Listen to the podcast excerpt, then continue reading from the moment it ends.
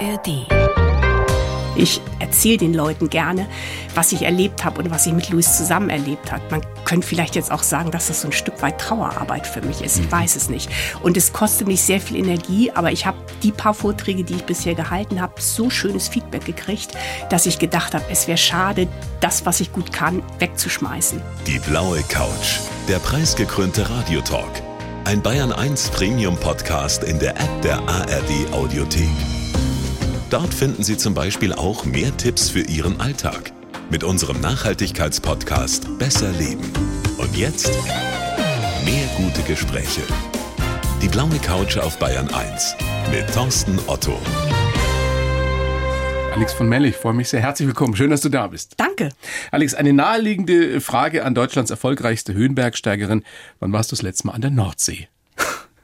Schlecht ertappt. Doch, ich hab's. November letztes Jahr in Dagebüll lebt eine Freundin von mir mhm. und da haben wir einen richtig langen Nordseespaziergang gemacht im Sonnenuntergang. War super schön. Diese Frage hat ja einen Hintergrund. Ich weiß ja, dass du in der norddeutschen Tiefebene aufgewachsen bist, in der Nähe von Hamburg mhm. und dass ihr ganz oft an die Nordsee gefahren seit als du klein warst. Ja, Stimmt das? Also wir haben Kinderurlaub gemacht. Das geht ja nicht besser als am Strand. Wir waren viele Jahre auf Sylt und sind dann viele Jahre nach Dänemark, immer drei Wochen im Sommerurlaub gewesen. Hast du so einen Lieblingsort dort, eine Lieblingsinsel? Ist es Sylt? Ist es Amrum? Ist es was anderes? Genau, ich habe tatsächlich Nord- und Ostsee eigentlich jeweils Lieblingsinseln. Auf der Nordsee ist es Spiekeroog und oh. an der Ostsee ist es Hiddensee.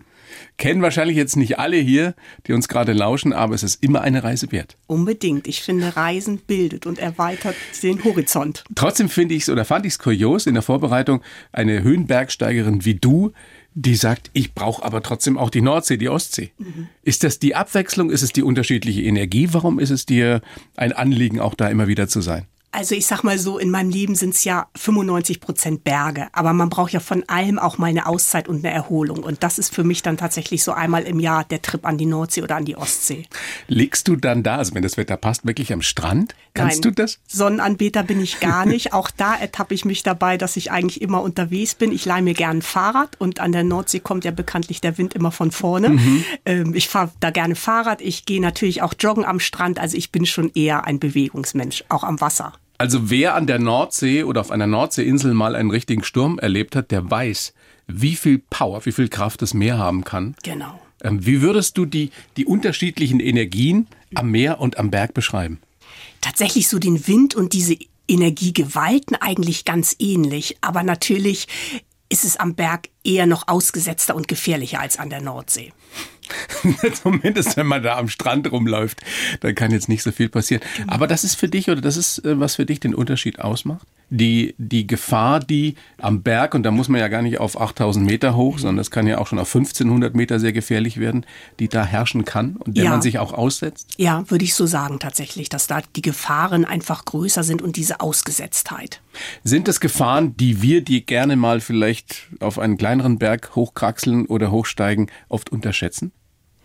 wenn man so in den Zeitungen liest, was wo passiert, Wanderer ohne die richtige Ausrüstung, dann denkt man das tatsächlich, dass es eben daran liegt. Und ich finde ja grundsätzlich immer, wenn was passiert, dann ist nicht der Berg schuld, sondern meistens wir selber, weil wir eben zum Beispiel schlechte Ausrüstung dabei gehabt haben oder uns schlecht vorbereitet haben, den Wetterbericht nicht gelesen haben. Also meistens liegt es an uns selber, wenn was passiert. Wir haben ja gerade darüber gesprochen, dass da sowohl am Meer als auch in den Bergen natürlich ganz, ganz viel Energie, ganz, ganz viel Kraft unterwegs ist. Was macht denn für dich speziell die Faszination der Berge aus? Hängt das auch mit dieser, mit dieser größeren Gefährlichkeit zusammen? Nein, eigentlich nicht unbedingt, aber es sind so zwei Dinge, die ich von den Reisen eigentlich immer mit zurücknehme. Also einmal natürlich das Erlebnis am Berg, aber erstmal so mit Beginn der Reise die Anreise, Land und Leute kennenzulernen, Kulturen und Religionen.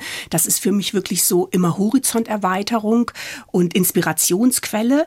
Und dann nehme ich von einer gelungenen Expedition unglaublich viel Kraft mit in den Alltag. Also da kann man sich dann wenn ich von einer 8000 Expedition nach Hause komme und das war erfolgreich, dann kann ich mich nicht mehr darüber aufregen, ob der Bus Verspätung hat oder ob es Stress im Job gibt oder so. Was ich mich ganz oft schon gefragt habe, ist, wenn du da oben stehst, mhm. auf einem 8000er, mhm. kannst du das überhaupt genießen in dem Moment, wo du ja völlig alle, völlig am Ende bist, weil du gehst ja da ohne Sauerstoff hoch? Mhm. Oder kommt das erst im Nachhinein, dieses Glücksgefühl? Das kommt im Nachhinein erst tatsächlich. Also es gibt, wenn ich so die Hohenberge Revue passieren lasse, dann waren es zwei, wo wir mal eine halbe Stunde am Gipfel waren. Meistens waren das nur fünf Minuten, dass man kurz gedacht hat, Gott sei Dank keinen Schritt mehr bergauf, sondern in Anführungsstrichen nur noch bergab ein kurzer Rundblick, ein Foto, das Panorama und eben ein Foto von uns selber am Gipfel. Und dann war eigentlich die Konzentration komplett auf den Abstieg gerichtet. Weil der Abstieg oft sogar noch gefährlicher sein kann. Ganz genau, weil man erschöpft ist, unkonzentriert wird, schon lange in der großen Höhe unterwegs war. Und deswegen ist für mich eigentlich das Glücksgefühl erst da, wenn alle wieder gesund im Basislager sind. Vom reinen Blick her ist es ein Unterschied oder beziehungsweise was ist der Unterschied, ob du jetzt auf der Zugspitze äh, stehst und rumguckst oder auf dem Mont Blanc oder ob du auf dem Everest oder sonst wo auf 8000 irgendwas oben bist? Also viel höher als 8000 plus geht's ja einfach naja. wirklich dann nicht. Und das ist schon nochmal was anderes, diese Weite. Also ich finde zum Beispiel das Karakorum, der Concordia-Platz, diese wahnsinnige Weite, diese Gletscherströme, das ist einfach nochmal eine ganz andere Hausnummer als in den Alpen. Man fühlt sich noch mal ein bisschen kleiner da oben? Ja, Ganz kleiner oben. und demütiger auch. Und wann kommt tatsächlich dieses Gefühl, wow, ich, was ich da wieder geschafft habe? Wenn du im Basislager bist, erst eine Woche später, einen Monat später? Das kommt eigentlich immer mal. Also ganz gleich wirklich im Basislager, wenn man diesen schweren Rucksack, den man da wochenlang geschleppt hat, abwerfen kann und einfach weiß, die nächste Nacht schläft man richtig, richtig gut, dann ist wirklich schon so eine Zufriedenheit da. Aber das sind eben diese vielen Momente, wie so Puzzleteile, von denen ich eigentlich dann Wochen und auch Jahre zehre. Du hast es schon angedeutet, diese Kleinigkeiten äh, des alltäglichen Lebens, die Bequemlichkeiten, die weiß man dann sehr zu schätzen, oder? Unbedingt. Also ich vergleiche das oft zum Beispiel so mit dem Wasserkocher zu Hause. Das ist ja kein Luxusgegenstand in unseren deutschen Haushalten. Und auf Expedition sitzt man Stunden im Zelt und schmelzt Schnee, um sich ein Liter Wasser zu kochen.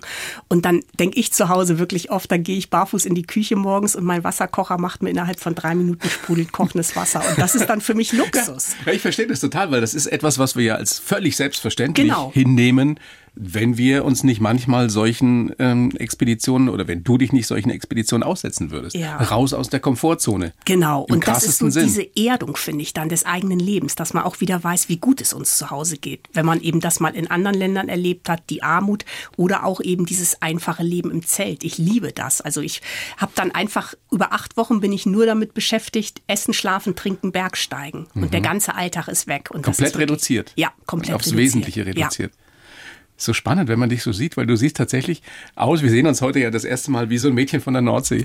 Lustig, meine Arbeitskollegen haben immer gesagt, wenn ich dich so sitzen sehe am PC tippen, dann sieht das überhaupt nicht so aus, was du sonst so treibst. Ja. ja. Erlebst du das häufiger? Ja, weil ich ganz, also haben ganz viele Arbeitskollegen zu mir gesagt. Ja. Du bist gerade unterwegs mit Vorträgen auch über eben mhm. deine Leidenschaft für die 8000er und nimmst uns da wirklich mit auf eine faszinierende Reise in die Welt der höchsten Berge, unter anderem zum Manaslu. Mhm. 8163 Meter genau. hoch deinem siebten Achttausender, auf mhm. dem du warst. Und man kriegt da schon eine Vorstellung, ich habe mir das jetzt ein bisschen angeguckt, man kann ja da auch auf YouTube einiges sehen, wie nah Gipfelglück und aber auch Scheitern zusammenliegen. Und auch wie nah sich oft Leben und Tod sind. Ne? Mhm. Also der Grad an 8000ern ist einfach wahnsinnig schmal. Das war damals, wir sind in ein Gewitterinferno geraten beim ersten Versuch am Manaslu. Und ich habe jetzt gerade noch mal mit einer Freundin drüber gesprochen, die damals mit dabei war. Das hätte richtig schief gehen können. Und da haben wir einfach richtig Glück gehabt, dass wir, ich sag mal, mit gerupften Federn wieder runtergekommen sind. Gewitterinferno darf man sich nicht so vorstellen, wie wenn bei uns ein bisschen Hagel runterkommt, ne? Genau, das war wirklich so in diesen letzten Gipfelhöhenmetern, also knapp 150 Meter unterm Gipfel sind wir umgekehrt und wir waren dem so ausgesetzt, dass es eben wieder die Nordsee wie am Strand, wenn man da im Gewitter steht, ist das auch nicht so lustig, weil man ja. als Mensch dann einfach der höchste Aber selten Punkt lebensgefährlich. Eben, ja, ja, man kommt da schneller weg. Wie knapp war das?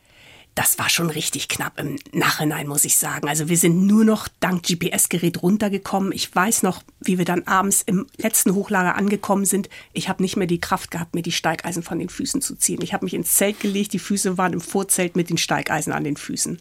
Was ihr da oben treibt, hat ja sowieso natürlich viel mit körperlicher Fitness zu tun, aber auch mit dieser Fähigkeit, über Grenzen zu gehen, also mental drüber zu gehen. Mit einem, ich will nicht sagen absoluten Willen, aber mit einem Willen, der den meisten von uns nicht gegeben ist. Oder doch, könnte das letztendlich dann doch fast jeder oder jede, was ihr da tut?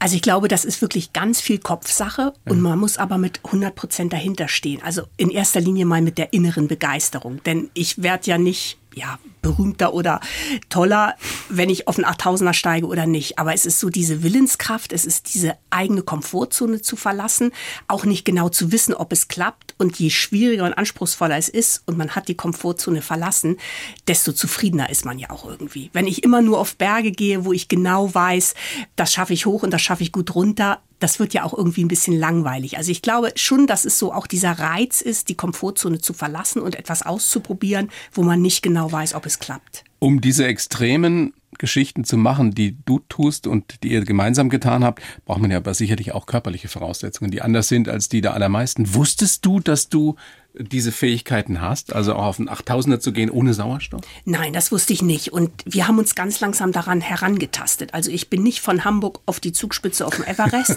sondern ich war erstmal viel in den Alpen unterwegs, in den Westalpen. Dann war ich an einem 6000er unterwegs. Wir haben 5, 6, 7000er bestiegen und irgendwann ist eben dann dieser Wunsch gereift, einmal einen 8000er auszuprobieren. Und das finde ich immer noch ganz wichtig, dass man diese Erfahrung sammelt über viele Jahre, dass man sich selber kennenlernt und seinen Körper. Du bist, wie gesagt, auf Vortragsreise unterwegs. Unter anderem bist du am 15. März in Bad Säckingen und am 19. März im Augustinerkeller in München. Genau. Hier bei uns in Bayern. Wie groß war für dich dieser Schritt, wieder auf Vortragsreise zu gehen? Du hast das ja mit Louis, deinem verstorbenen Mann, Lebensgefährten eben gemeinsam gemacht und ihn jetzt dann alleine. Mhm.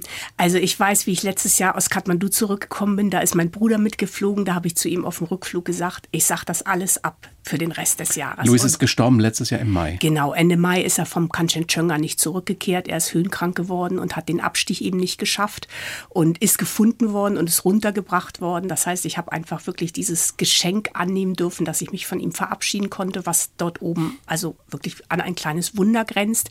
Und dann bin ich eben mit meinem Bruder nach Kathmandu geflogen und auf dem Rückflug habe ich eben gesagt, ich sage die ganzen Vorträge im Herbst ab. Und mein Bruder ist ein sehr kluger Kopf und ein sehr besonnener Kopf und hat gesagt, jetzt wart mal ab.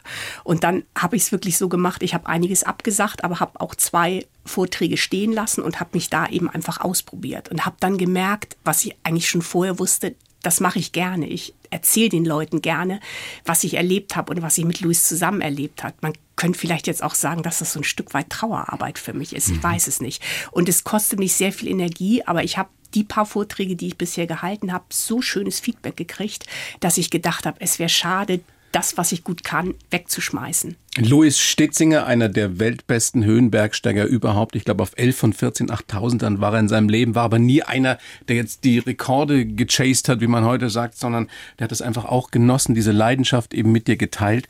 Du hast sehr, sehr viele schöne und bewegende Sätze über ihn gesagt und geschrieben. Aber fast am meisten bewegt hat mich ein Satz, der glaube ich gar nicht von dir ist. Ich habe den Louis nie ohne ein Lachen im Gesicht gesehen. Das ist wirklich schön. Ich weiß genau, woher das kommt. Und der BR hat ja auch einen Nachruf gemacht, wo Louis war, war Lebensfreude. Und die Überschrift fand ich auch ganz, ganz passend. Also beide Sachen passen einfach gut auf den Louis. Hat wohl ein sehr, sehr guter Freund von ihm über Louis gesagt. Genau, ne? ja.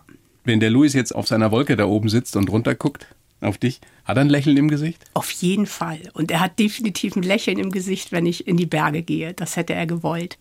Hast du das Gefühl, dass du manchmal mit ihm kommunizierst? Fragst du ihn um Rat bei bestimmten Dingen, auch gerade wenn du wieder losgehst in die Berge? Ja, auf jeden Fall, auch so in der Wohnung. Oder ich schreibe eben Tagebuch und das mache ich so in Form von Briefen. Und da fühle ich mich einfach so über diese Art, ja, direkte Kommunikation eigentlich mit ihm sehr verbunden. Wie lange hast du gebraucht, um, um dein Lächeln wiederzufinden nach dieser Katastrophe? Also ich sag mal so, dieses unbeschwerte Lachen, das ist natürlich noch nicht wieder da. Das heißt jetzt nicht, dass ich gar nicht lache, aber ich gucke schon manchmal in den Spiegel abends und denke, boah, Alex, heute war ein Tag, da hast du gar nicht gelacht. Und ganz am Anfang haben auch viele Freunde zu mir gesagt, man sieht dich zwar lachen, aber man sieht die Traurigkeit auch in den Augen. Und ich glaube, das ist so beides, was da ist. Glaubst du, die geht, die geht nochmal weg? Nein, glaube ich ehrlich gesagt nicht. Also ich glaube, diese Traurigkeit und diese Liebe, das wird immer bleiben. Das wird einfach jetzt Teil meines Lebens sein. Aber das ist ja auch okay. Das gehört dazu. Ja, Das ist genau. das Leben. Ja. Wie hat Louis denn versucht, dich zu Lebzeiten aufzuheitern? Ich habe auch wieder in der Vorbereitung gelesen und man sieht es ihm ja an, wenn man diese alten Filmausschnitte von ihm sieht. Der war ja offenbar einer, das war ein Sonnenschein, der Mann, oder? Definitiv. Louis war so richtig, ich sag immer, er war der Buddha in meinem Leben. Also er war die Ruhe weg und er war einfach ein Sonnenschein. Also wenn ich unruhig war, wenn ich mir Sorgen gemacht habe, dann war Louis die Ruhe und einfach immer der, der positiv in die Zukunft geblickt hat. Was ist das Bild von ihm, wenn du die Augen schließt und dich an ihn erinnerst, dass du für immer vor deinem inneren Auge haben möchtest?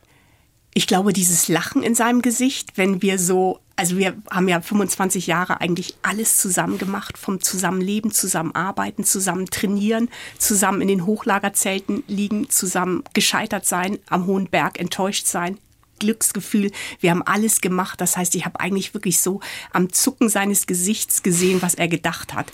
Und wenn ich jetzt so an ihn denke, dann denke ich natürlich an schöne Bergerlebnisse mit ihm, aber auch genauso wie wenn wir abends auf dem Sofa gesessen haben und über irgendwas gelacht haben. So war er. Ja, genau. Mit ganz Das viel ist, Lachen. Das ist großartig auf der einen Seite, wie du ihn in Erinnerung hast und wie du ihn ja auch beschreibst. Und auf der anderen Seite ist es einfach wahnsinnig traurig, immer noch. Ja, das soll jetzt so mein achter Achttausender sein, den ich besteigen muss. So empfindest du das? Ja, definitiv. Also es ist der schwierigste Achttausender. Alex, es ist ein großes Vergnügen, dass du da bist und dass du ja deine Empfindungen, deine Erlebnisse mit Louis auch mit uns teilst. Weißt das sehr zu schätzen. Das ist, äh, glaube ich, etwas, was, was viele jetzt, die uns gerade lauschen, genauso empfinden. Danke. Und wie du weißt, ich schreibe ja für jeden Gast einen kleinen Lebenslauf in dieser Show und den würde ich dir jetzt geben. Ja, Dich bitten, den vorzulesen und dann gibt's ja noch einiges, was wir ausführlicher besprechen sollten Ja. daraus. Bitteschön. Ich heiße Alex von Melle und die Berge geben mir Kraft. In meinem Leben ging es von 0 auf 8000 Höhenmeter. Meine Kindheit habe ich auf dem platten Land bei Hamburg verbracht. Meine Leidenschaft fürs Klettern und Tourengehen erst beim Studium in München entdeckt. Fürs Höhenbergsteigen hat mich dann mein Lebensmensch Louis begeistert. Die 25 Jahre mit ihm waren perfekt. Wir haben große Abenteuer gemeinsam erlebt und er hat mich zu einem besseren Menschen gemacht. Mein Leben ohne ihn zu meistern ist meine schwierigste Expedition, mein höchster Achttausender. Aber auf der Couch liegen zu bleiben ist keine Option für mich. Denn Luis würde sagen, auf geht's, raus mit dir in die Berge. So würde er es formulieren. Auf jeden Fall. Also er würde sagen, Schnuppi. Auf dem Sofa, Schnuppi ja, gesagt. Schnuppi. Auf dem Sofa liegen ist keine Option. Und er würde sich freuen über jeden Tag, den ich in den Bergen bin. Die Berge sind dein Kraftort, ein ganz persönlicher. Kannst du beschreiben, was mit dir passiert, wenn du da, wenn du hochgehst? Also wann spürst du diese Kraft? Was ich zum Beispiel beim Tourengehen und beim Mountainbiken und Bergsteigen sehr schön finde, ist diese Zeit zum Nachdenken. Also das ist ja einfach, dass man ruhiger unterwegs ist, so im gleichmäßigen Trott. Und da kommen mir viele Gedanken über irgendwelche Dinge. Wenn ich einen Artikel schreiben muss, dann weiß ich nicht, wie ich ihn beginnen soll und dann fällt mir plötzlich etwas ein. Beim Klettern ist es ganz anders. Da ist man ja total konzentriert und muss eigentlich alles drumherum ausschalten. Aber oft genieße ich es einfach eben, dass so die Gedanken ihren Lauf nehmen können, wenn man im den Bergen unterwegs ist. Du wohnst jetzt im schönen Füssen ne? und da sind die Berge nicht weit, ganz Genau, nah. ja. Also es müssen jetzt nicht irgendwelche 6, 7, 8000er sein. Es gehen auch die Alpen. Definitiv. Und ich finde auch, das Gipfelglück hängt nicht von der Höhe des Berges ab. Aber Davon vielleicht, dass man seine Grenzen überschritten hat, also egal welche Schwierigkeit, dass man einfach vielleicht die Komfortzone verlassen hat Das und gehört etwas schon dazu, geschafft. ne? Ja, Ja. finde ich schon. Also diese Zufriedenheit eben, etwas geschafft zu haben, was vorher nicht klar war. Und das kann natürlich an einem 8000er sein, aber es kann eben auch an einem niedrigeren Berg sein, der vielleicht aber technisch höhere Schwierigkeiten hat. gibt's für dich diesen einen Moment, wo du, ich will nicht sagen Blut geleckt hast, aber wo du, wo du begriffen hast, das könnte für mich ein Lebensinhalt sein? Diese Grenzen immer ein bisschen weiter rauszuschieben. Für mich Mhm. zu entdecken, also was schaffe ich alles noch? Ja, also das war tatsächlich der Aconcagua, damals in Südamerika, mein erster hoher Berg außerhalb der Alpen. Da wusste ich ja überhaupt nicht, wie ich die Höhe vertrage. Und ich habe die eben, das war so ein Geschenk, ich habe die einfach von Anfang an immer sehr gut vertragen. Das hat dir nie was gemacht.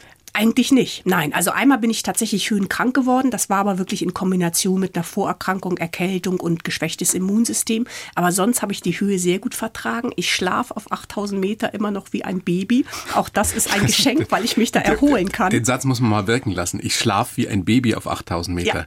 Wo, wo der Mensch definitiv nicht hingehört. Genau. Geschweige denn, dass er da schläft wie ein Baby. Ja, Luis hat damals morgens zu mir gesagt, ich wollte dich gar nicht wecken. Es sah so schön aus, wie du so tief geschlummert hast.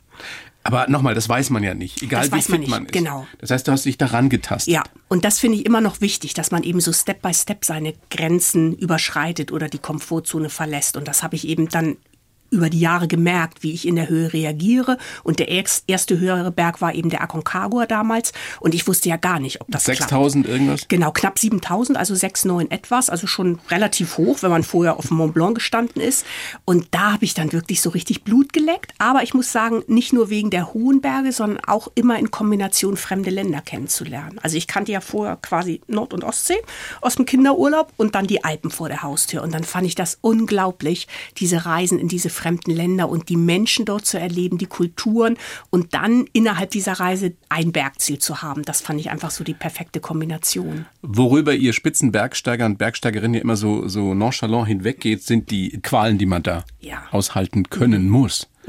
Ist das auch etwas, was du schon vorher mal erlebt hattest oder hast du das auch so Schritt für Schritt erst gelernt? wie- Das habe ich auch Schritt Wie sehr du dich quälen kannst. Genau, und da habe ich tatsächlich auch in meinem Vortrag immer ein Bild, wo ich fix und fertig aussehe. Und das ist eigentlich das Bild, wo ich dann sage, und so ist es auch. Also so ist es oft auf Expedition. Und man sieht ja immer nur die strahlenden Bergsteiger, die nach Hause kommen mit einem Gipfelerfolg.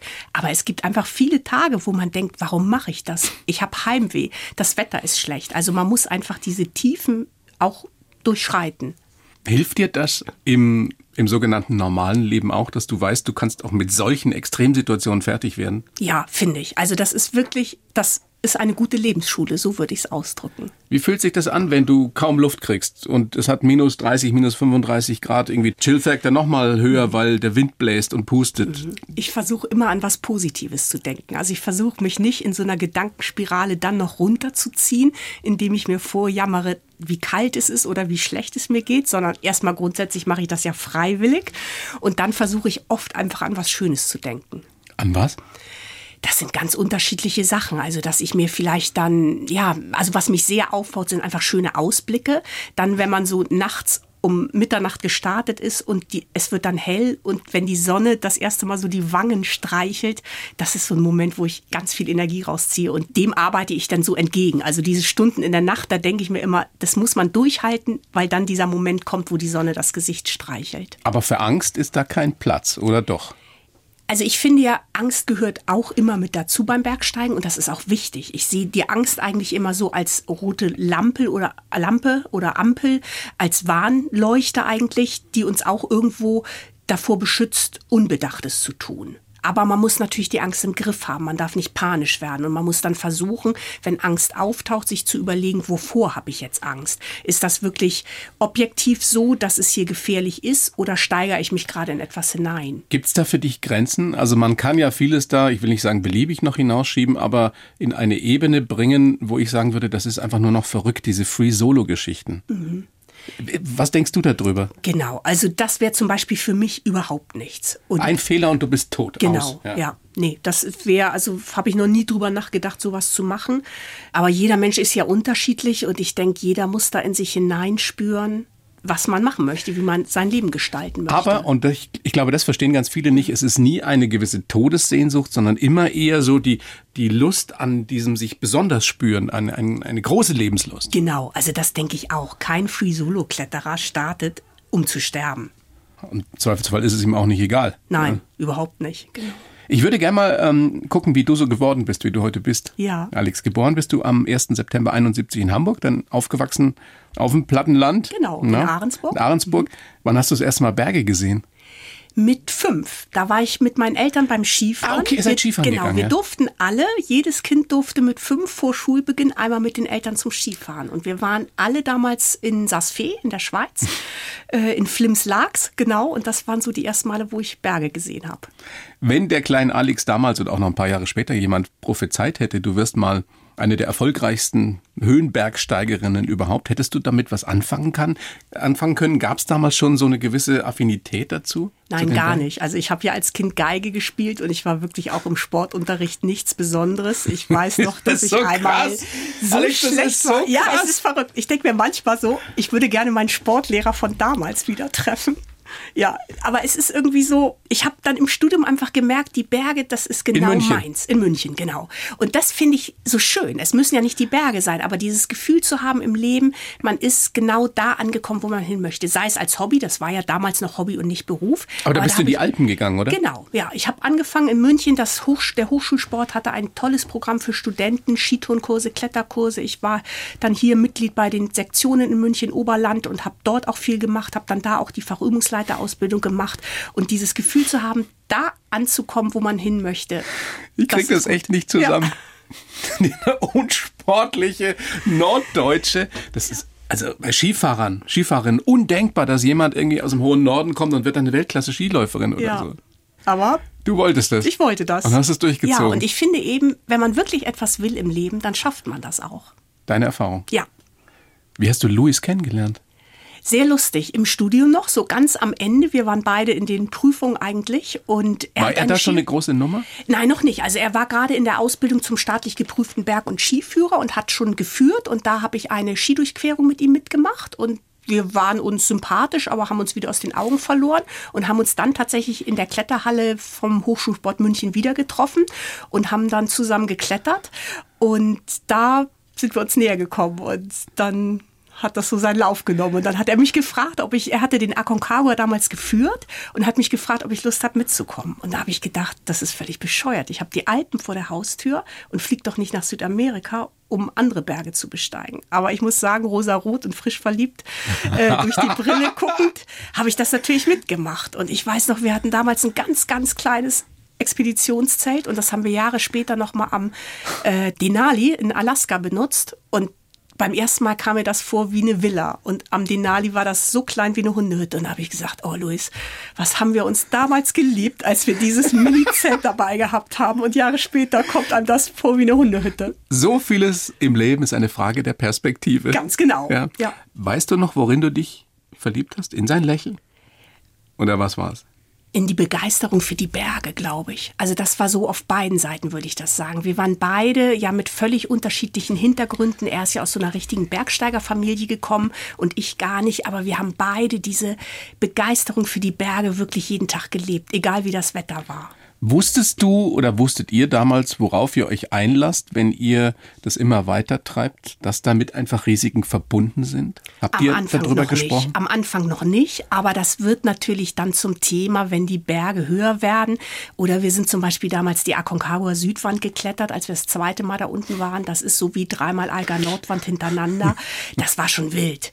Und natürlich spricht man dann eben auch über dieses Thema Risiko. Immer mal wieder Habt ihr darüber den Tod gesprochen? haben wir auch und wir wussten tatsächlich auch gegenseitig eigentlich, wie wir dazu stehen, haben natürlich auch so Patientenverfügungen für uns gegenseitig ausgefüllt und uns war eigentlich klar, dass wir beide am Berg bleiben wollen, wenn es so passieren würde. Und dann kommt manchmal ganz, alles ganz anders, wie jetzt beim Louis am Kansch. Hast du da, als das passiert ist, irgendein komisches Gefühl, eine Ahnung gehabt? Ich meine, er war ja oft allein unterwegs, du warst ja auch allein unterwegs. Am Anfang gar nicht und eigentlich auch an dem Tag, als er am Gipfelgang unterwegs war, hatte ich auch kein mulmiges Gefühl. Und ich war zu dem Zeitpunkt beim Mountainbiken im Schwarzwald und hatte dann abends noch mit der Agentur Kontakt und die hat mir geschrieben, dass er am Gipfel war und im Abstich war. Und dann weiß ich noch, da habe ich jetzt noch Er wollte mit den Skiern da runterfahren als erster Mensch überhaupt. Genau, er hatte die Ski dabei und ich wusste aber zu dem Zeitpunkt nicht, ob er die auch an dem Versuch mit dabei hatte. Aber der Plan war so. Und dann habe ich abends von der Agentur gehört, er war am Gipfel und war im Und dann habe ich tatsächlich über Nacht das Handy ausgestellt. Da habe ich neulich mit meinem Bruder noch drüber gesprochen. Sagt er, wie, du hast das Handy ausgestellt? Aber ich wusste aus der Erfahrung, der Luis war immer brutal schnell im Abstieg.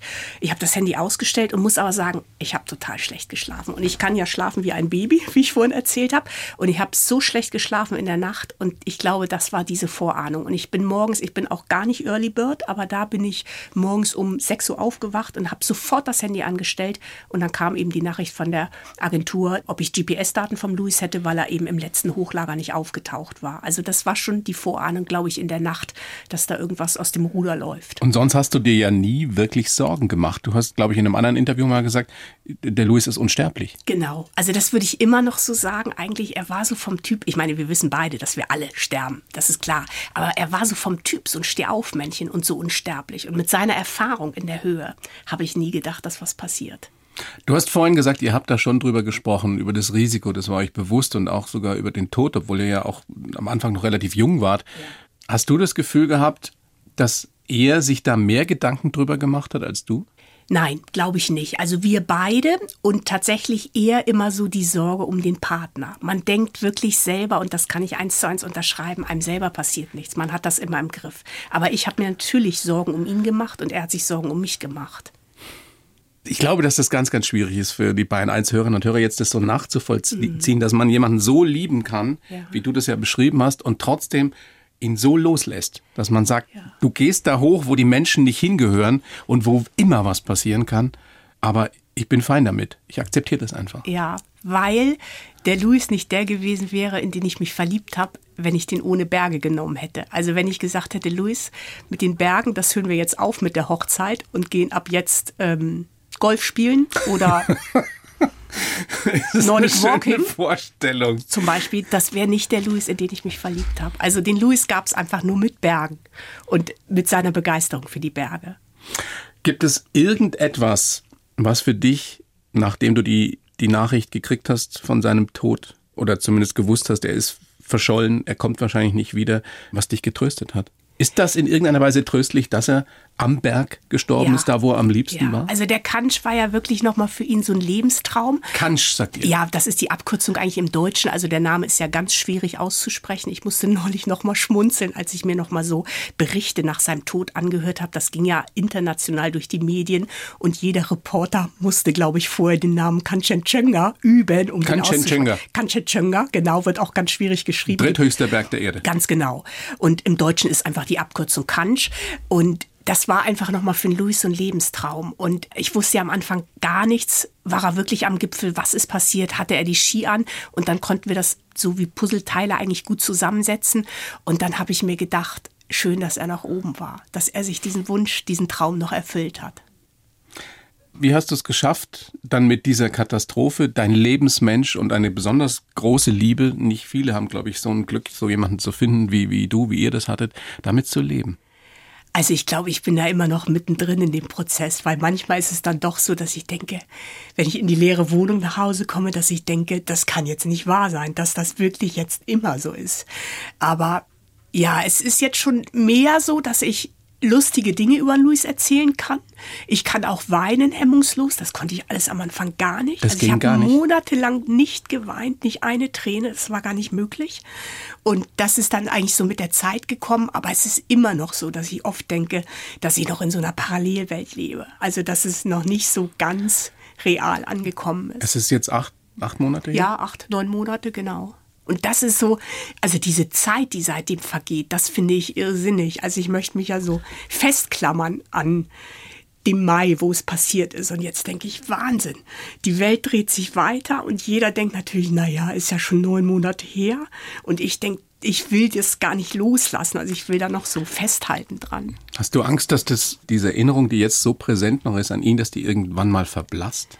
Das glaube ich eigentlich nicht, nee, weil mich so viel mit ihm verbindet und ich eben auch so, ja, viel Tagebuch schreibe und viele Bilder auch in der Wohnung von ihm habe. Das glaube ich eigentlich nicht, dass da irgendwas verblasst.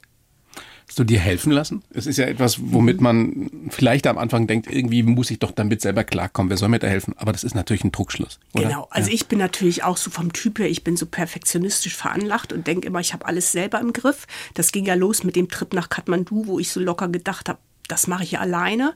Und dann riefen mich meine Geschwister an und haben gesagt, das ist nicht so eine gute Idee, wenn du da alleine hinfährst. Wo du Abschied genommen genau, hast. Genau, ja. Und dann ist eben mein Bruder mitgefahren. Also ich glaube, ich bin eh von der Veranlagung so und viele Menschen ja auch, dass man so denkt, das schafft man alles alleine. Und ich glaube, das schafft man nicht. Also es ist schon gut, wenn man sich Hilfe holt. Und ich bin jetzt tatsächlich auch gerade dabei. Ich habe so ein paar Kontakte, wo ich mir jetzt auch überlege, dass mir das vielleicht gut tut. Darf ich dich das fragen? Gab es die Momente am Anfang oder vielleicht auch jetzt sogar noch, in denen du dich gefragt hast, ob es besser gewesen wäre, wenn du mit ihm am Berg geblieben wärst? Das bin ich ganz oft gefragt worden und das war für mich ganz klar. Ich habe immer gedacht und gesagt, Gott sei Dank war ich nicht dabei. Also es klingt jetzt echt ein bisschen albern, aber ich weiß ja, wie das an so einem Berg ist im Basislager ist die Kommunikation sehr rudimentär, das ist ganz schwierig. Dann hat man vielleicht ein Satellitentelefon, dann spricht man mit irgendjemand, dann bricht das Gespräch ab. Und ich war dann einfach in Deutschland, konnte ich alles organisieren. Also ich hatte natürlich vor Ort in Nepal, hatte ich Kontaktpersonen, die mir dort geholfen haben, aber ich habe einfach zu Hause Zugriff zu den Versicherungen gehabt, die Telefonnummern gehabt, die Kontakte gehabt, einfach das WLAN und das Internet. Und ich denke mir, dass manchmal dieses Szenario, wie das gewesen wäre, wenn ich mit gewesen wäre. Er hatte ja so einen ersten Gipfelversuch gemacht, wo sie umgekehrt sind, weil die in eine falsche Rinne aufgestiegen sind. Und den hätte ich wahrscheinlich mitgemacht, wenn wir das zu zweit gemacht hätten. Und bei mir ist immer so, ich habe einen Schuss und dann sind die Akkus alle. Das heißt, ich wäre nach diesem ersten Versuch, hätte ich gesagt, also ich bleibe natürlich hier und ich hätte auch gewusst, und so war es ja auch, dass der Louis noch einen zweiten Versuch macht. Und dann hätte ich im Basislager gehockt und hätte irgendwie die Info gekriegt über Funk, der Louis ist in Lager 4 nicht wieder aufgetaucht. Und ich glaube, da wäre ich wahnsinnig geworden. Mit eben diesem Punkt, dass ich einfach da nicht die Kommunikationsmöglichkeiten gehabt hätte, okay. die ich zu Hause hatte. Okay, so hast du die Frage verstanden. Die Frage ging eher in die Ach Richtung, ob, ob für dich immer klar war mhm. danach, ich, ich will weiterleben und ich kann weiterleben. Ja, also ich bin schon, glaube ich, eher ein lebensbejahender Mensch und es ist jeden Tag eine Herausforderung. Also manchmal will ich morgens nicht aufstehen, aber ich bin irgendwie doch immer so positiv gestimmt und auch manchmal so der Gedanke, was hat das Leben wohl noch für mich parat? Also ich bin auch ein neugieriger Mensch und denke mir auch, okay, das sollte jetzt so sein. Und manchmal bin ich eben neugierig so und denke mir, wo führt wohl mein Lebensweg noch hin? Es ist ein großes Glück, glaube ich, wenn einem diese Fähigkeit gegeben ist. Dieser Grundoptimismus. Wenn so eine Katastrophe jemandem passiert, der ein grundpessimistischer Mensch ist, ist es vielleicht, ich weiß nicht, das kann man nicht vergleichen, aber vielleicht sogar unmöglich. Dann. Ja, ja. ja. Ja, und ich habe aber natürlich also tolle Menschen in meinem Umfeld. Meine Familie, viele gute Freunde, die mir immer helfen und die eben immer da sind, wenn ich jemand brauche. Die du auch wirklich nachts um drei anrufen kannst. Genau, also meine Schwester ist so jemand. Die kann ich nachts aus dem Bett klingeln und die ist sofort für mich da. Auf der Couch liegen zu bleiben ist keine Option hast Nein. du gesagt.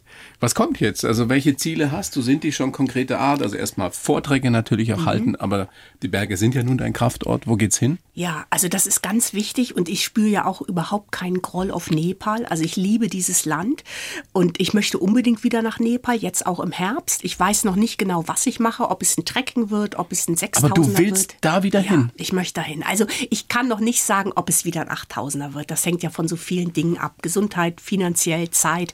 Aber die Berge reizen mich und die geben mir Kraft und ich möchte auf jeden Fall wieder nach Nepal im Herbst und auch die nächsten Jahre wieder. Aber auch wieder an die Nordsee. Ja, Genau. Um, es ein bisschen ja. auszuspannen. Wir haben gerade noch oder noch gar nicht drüber gesprochen, wie du zu diesem Höhenberg-Tourismus, so muss man es ja nennen, mhm. stehst. Also inzwischen ist es ja wohl so, zumindest kann man davon Bilder und auch Videos sehen, dass auch Menschen, die jetzt nicht irgendwie die super top trainierten Sportlerinnen und Sportler sind, da mit Sauerstoff mhm. auf den Mount Everest geführt werden. Mhm. Wie findest du das? Also der Louis hat das ja quasi selber gemacht als Job. Nicht? Ja. Der war ja zweimal am Everest erfolgreich über die Nord- und Südseite mit Kunden und deswegen habe ich natürlich hautnah so dieses absolut professionelle miterlebt, wie da Agenturen arbeiten, um das eben diesen Menschen zu erfüllen, diesen Lebenstraum Everest. Ist ja auch schweineteuer, muss man dazu ja, sagen. Also da trennt sich mal die Spreu vom Weizen, was das Finanzielle betrifft. Und die allerwenigsten probieren es eben ohne Sauerstoff. Und ich glaube aber, ja, so professionell, wie Louis das auch geführt hat, geht das nur mit einer super Agentur, die dahinter steht, mit einem sehr guten Risikomanagement, mit künstlichem Sauerstoff, dass eben die Gäste da gesund hoch und wieder runterkommen. Und das haben wir aber getrennt von dem, wie wir privat unterwegs mhm. sind. Das war ja nie für uns in Frage. Mich haben auch Leute gefragt, ja, warum hat er denn keinen Sauerstoff mit am Kansch gehabt? Weil das privat nicht unser Weg war. Aber als Job, als Bergführer war das völlig in Ordnung für uns beide, dass er am Everest da mit Sauerstoff gegangen ist. Hast du das erlebt jetzt im Nach Nachgang seines Todes oder auch vielleicht schon vorher, dass Menschen gesagt haben, na, was ihr da tut, ist ja eh total verrückt, es ist komplett sinnlos und da muss man ja irgendwann dabei umkommen? Ja, also ich habe natürlich über die sozialen Medien, ich habe ganz tolle E-Mails, Briefe, Kommentare gelesen und gekriegt. Aber es gab natürlich auch den einen oder anderen, wo ich mir denke, naja, also mach dich mal vorher schlau, bevor du hier so Kommentare ablässt. Also zum Beispiel zur äh, Skiabfahrt. Luis ist gar nicht Ski gefahren am Kansch. Er ist mit Steigeisen gefunden worden. Er hat ein Skidepot weiter unten gemacht. Er hat da eben beschlossen, dass es da mit Ski keinen Sinn macht. Und dann wurde ich quasi angegriffen, dass eben Skiabfahrten an hohen Bergen überflüssig sind. Aber wie erklärst du es Menschen, die dafür überhaupt kein Verständnis haben, was ihr da tut? Also solchen Menschen, die so anonym mich anschreiben, Und jemand, der einfach nicht. eine ganz normale Frage stellt? Genau, und als ganz normale Frage sage ich mal so, das war unser Leben, das war ja Louis Beruf auch und unser beider Beruf mit den Vorträgen, mit den Partnern, die wir haben, die uns da unterstützt haben. Und da stand es eben zum Beispiel außer Frage, dass ein Profi-Bergsteiger in seinen privaten Ambitionen Sauerstoff benutzt. Also das macht man einfach als Profi-Bergsteiger nicht. Und ich versuche es dann wirklich so zu erklären, dass das einfach unser Leben war, so wie andere Menschen eben andere Ziele im Leben haben. Wie zum Beispiel Karrierejob oder Familie. Eben, wir sollten nicht immer werten. Genau. Und jeder muss ja sein akzeptieren und tolerieren. Mhm. 25 Jahre mit ihm, sagst du, waren perfekt. Ja. 25 Jahre ist eine lange, lange Zeit. Aber sie hätte mindestens noch mal so viel, viele Mhm. Ja. Jahre dauern sollen, oder? Definitiv. Also wir haben ja auch immer mal drüber gesprochen, wie das ist, wenn wir älter werden. Und natürlich haben wir noch so viele Pläne gehabt und das war viel zu früh. Aber ich denke mir eben so für Louis, dass er sich da diesen Lebenstraum erfüllt hat. Ja, vielleicht war auch seine Aufgabe erfüllt auf der Welt. Habt ihr mal darüber gesprochen, wie das im Alter hätte werden sollen? Ihr beide gemeinsam Händchen haltend auf der Couch? Ja, und wir euch haben- alte Dokumentationen angucken? Genau, wir haben immer Händchen halt vom Balkon sitzen gesprochen, wenn wir nach einer schönen Bergtour, die natürlich dann mit 75 oder so kleiner wird als der Mount Everest, aber da haben wir gesagt, das wäre schön, wenn man eben lange noch in die Berge gehen kann und dann auch an kleineren Bergen noch so viel Freude haben kann. Alex, ich bin bewegt, ich bin beeindruckt von dir und ich wünsche dir, dass du einen Weg findest, mit ihm weiter in Verbindung zu stehen und trotzdem dein Leben zu genießen und, und glücklich zu sein. Danke dir. Und vor allem gesund. Ja. Vielen herzlichen Dank, Alex von Melle. Danke dir. Die Bayern 1 Premium Podcasts. Zu jeder Zeit, an jedem Ort. In der App der ARD Audiothek und auf bayern1.de. Bayern 1 gehört ins Leben.